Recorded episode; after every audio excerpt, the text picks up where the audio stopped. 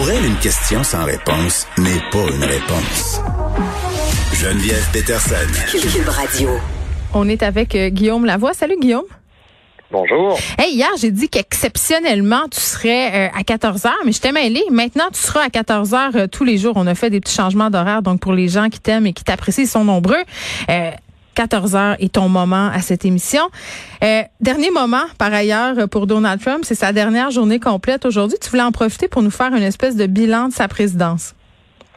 Oui, puis c'est c'est c'est trop court pour faire un bilan, mais est-ce qu'on peut tirer des leçons? Parce qu'habituellement il faut attendre sur le temps long pour dire bon, mais ben, qu'est-ce qui est vraiment resté de ça? Mm-hmm. Mais même maintenant, là, au dernier jour complet de Donald Trump comme président des États-Unis, il y a, il y a, on peut voir d'abord qu'il y a eu trois axes majeurs qui ont guidé son action.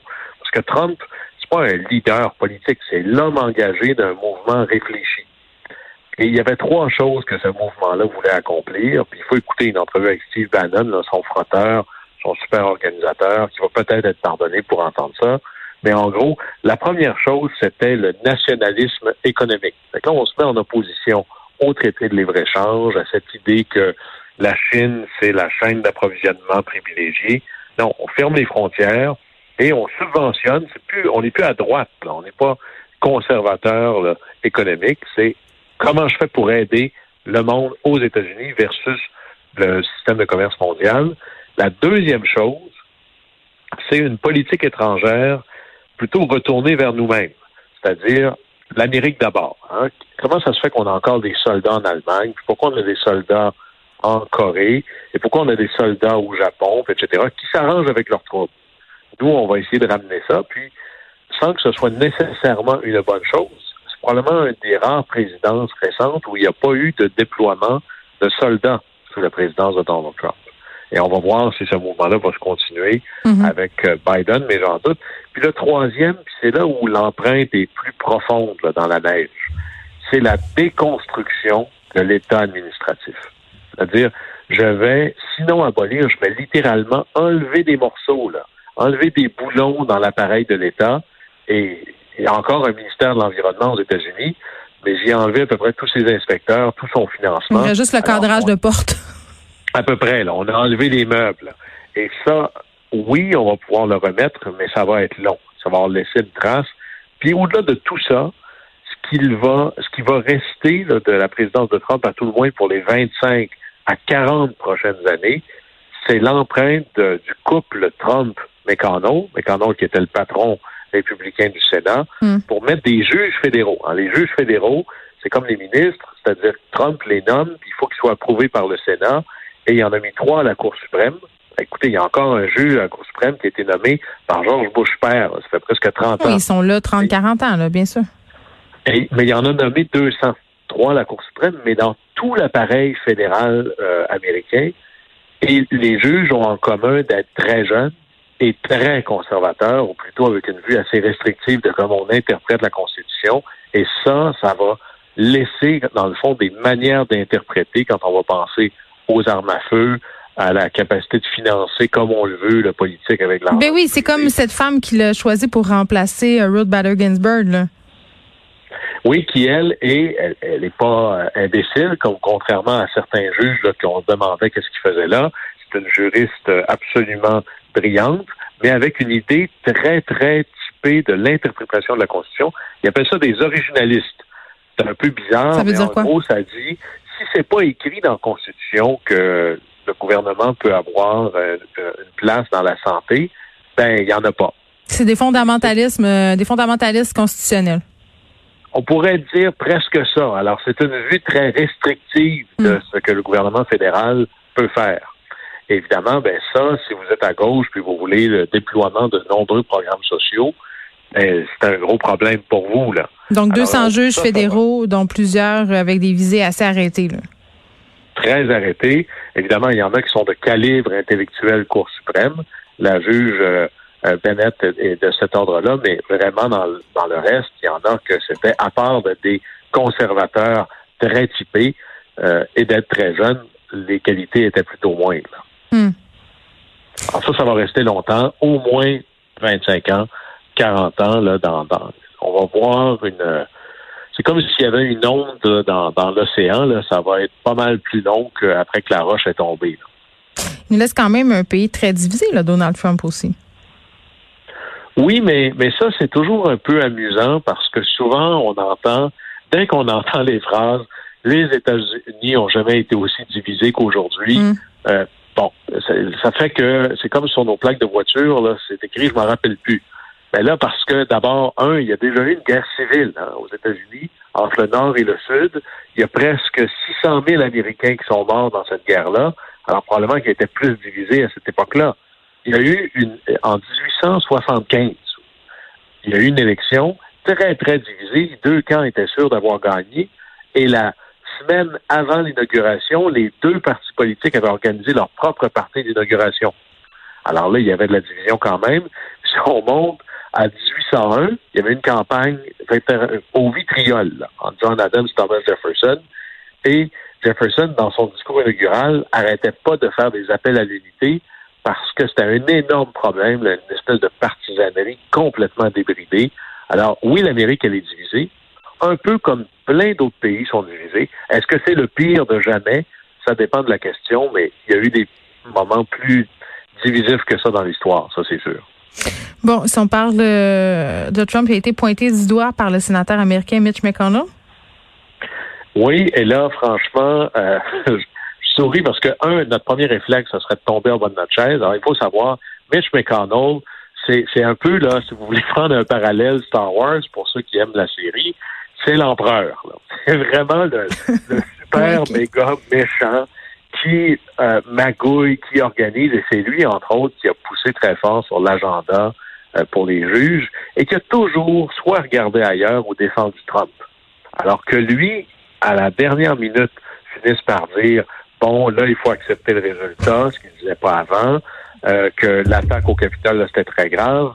Il avait laissé entendre que peut-être il pourrait condamner Trump lors d'un impeachment. Mm-hmm. Mais là, il vient de déclarer, euh, parce qu'il est rentré au Sénat aujourd'hui, les manifestations ou les manifestants qui ont envahi le Capitole ont été provoqués ou plutôt incités par le président Trump.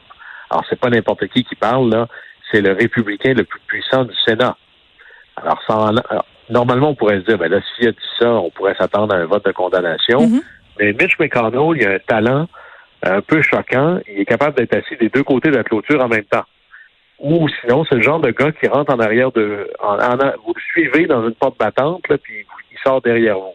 Alors, il a lu Le Prince de Machiavel, un peu trop. Alors, je pense qu'il y en a... Il l'a relu, il a souligné des passages. C'est ça. Alors, pensez à l'empereur dans Star Wars, ça ressemble un peu au personnage.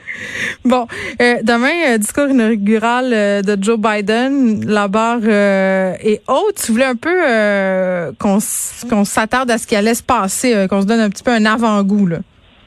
Ben, ce qui est fascinant avec ça, c'est que peu importe qui, il y en a là, des discours sur 230 ans, c'est quand même pas mal.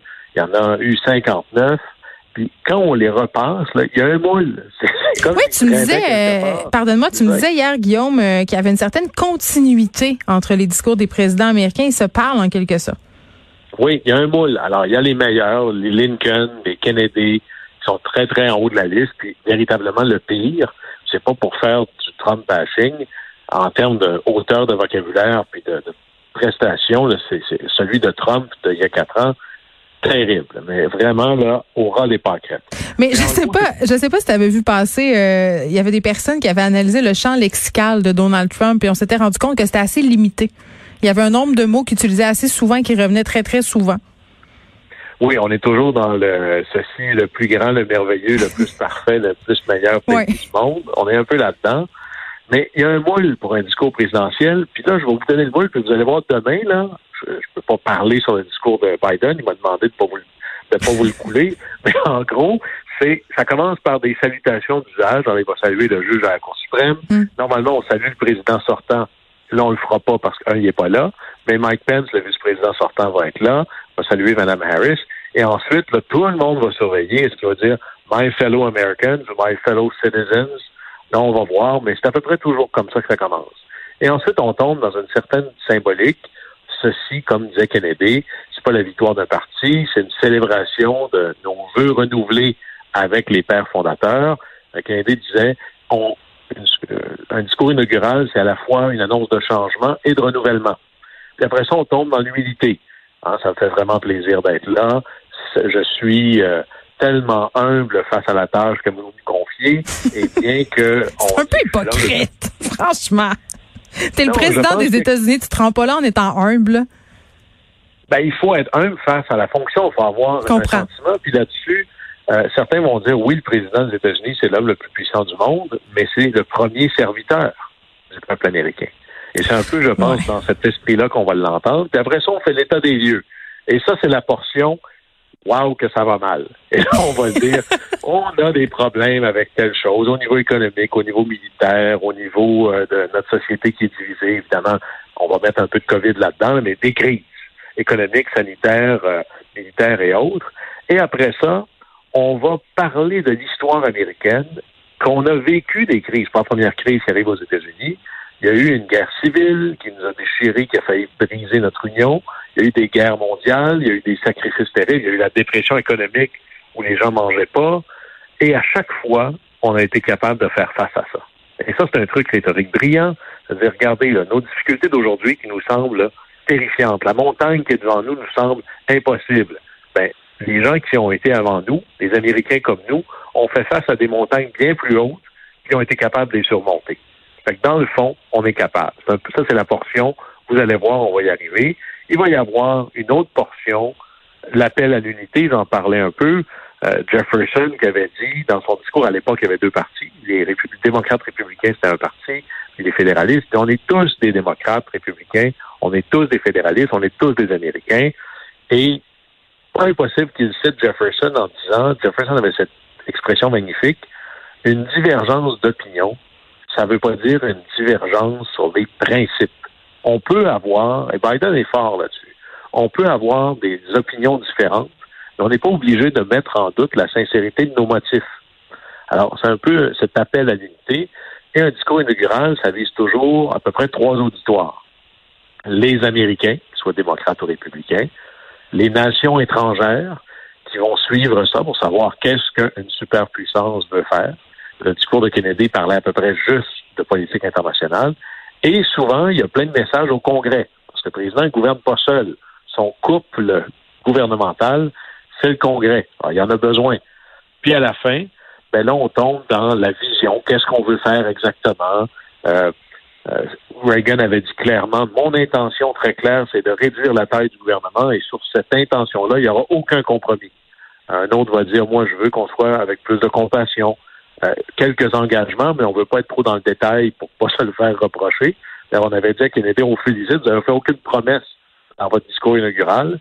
Puis après ça, on finit sur, mais il n'y a pas juste moi qui va réussir ça. Là. Kennedy et Blinken, d'ailleurs, se sont copiés en disant, dans vos mains, mes chers concitoyens, et bien plus que dans les miennes, euh, repose le succès ou l'échec de ce qu'on va essayer de faire ensemble. Alors, on fait ça, puis on termine toujours avec une révérence au Créateur, une révérence à Dieu, rhétoriquement. Même chez les, même chez les démocrates? Ah, absolument. Vous allez entendre euh, euh, il y en a peut-être moins maintenant, mais ça va être très présent. là. Ah, c'est toujours très malaisant, euh, moi, je trouve, euh, ces références euh, aux bondiosités lors de, de ces discours-là. On va évidemment écouter tout ça, savoir et analyser ça avec toi quand ça aura eu lieu. Après, ce sera Lady Gaga et J-Lo pour augmenter au malaise du pain et des jeux, comme on dit. oui, ça va changer de style un peu. Exactement. Au moins, nous avait dit on peut demander la bénédiction de Dieu puis son aide, mais on va se souvenir qu'ici sur Terre, là, l'œuvre de Dieu, c'est notre travail. Exactement. On te retrouve demain, Guillaume. Au plaisir. Au revoir.